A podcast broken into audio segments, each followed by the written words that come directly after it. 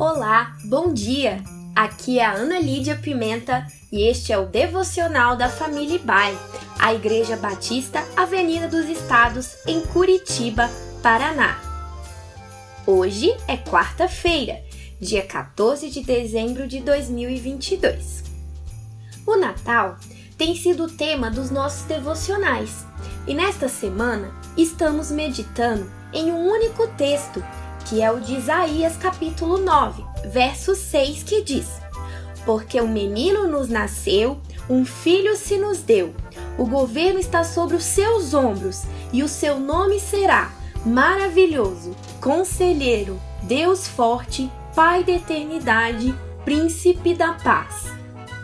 O profeta Isaías descreve aqui, neste texto, uma cerimônia de coroação futura na qual os títulos reais são mencionados.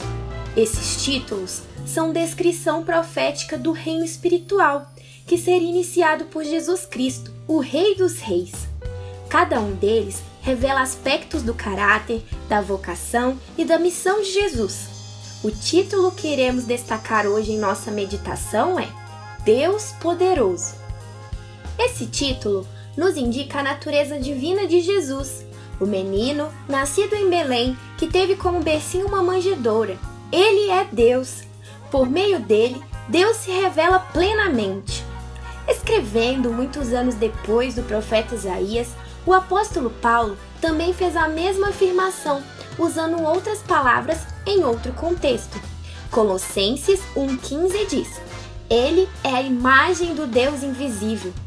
Todas as coisas foram criadas por ele e para ele ele é antes de todas as coisas e nele tudo subsiste, pois foi do agrado de Deus que nele habitasse toda a plenitude. Pelo estudo da revelação de Deus na Bíblia Sagrada, aprendemos que ele se apresenta ao ser humano por meio de uma trindade, que são três expressões pessoais do ser de Deus: o Deus Pai, Deus Filho e Deus Espírito Santo.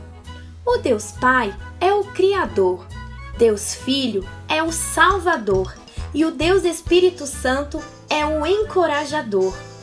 Jesus, como Deus Filho, tem todo o poder e toda autoridade derivadas de Deus, o Pai. Ele é santo, justo, misericordioso e é poderoso como Deus o Pai. Esta verdade deve nos encorajar a vivermos uma vida caracterizada por uma esperança inabalável pois o próprio Deus, motivado em seu amor por você e por mim, deixou a sua glória eterna, veio à terra e se fez presente entre nós. Por isso, Mateus também o chama de Emanuel. Deus está conosco. E ele não apenas se fez presente, mas sofreu conosco e deu a sua vida por nós. Que neste Natal a compreensão de Jesus como Deus forte e todo-poderoso nos motive nossa adoração, nosso louvor e orações cheias de esperança.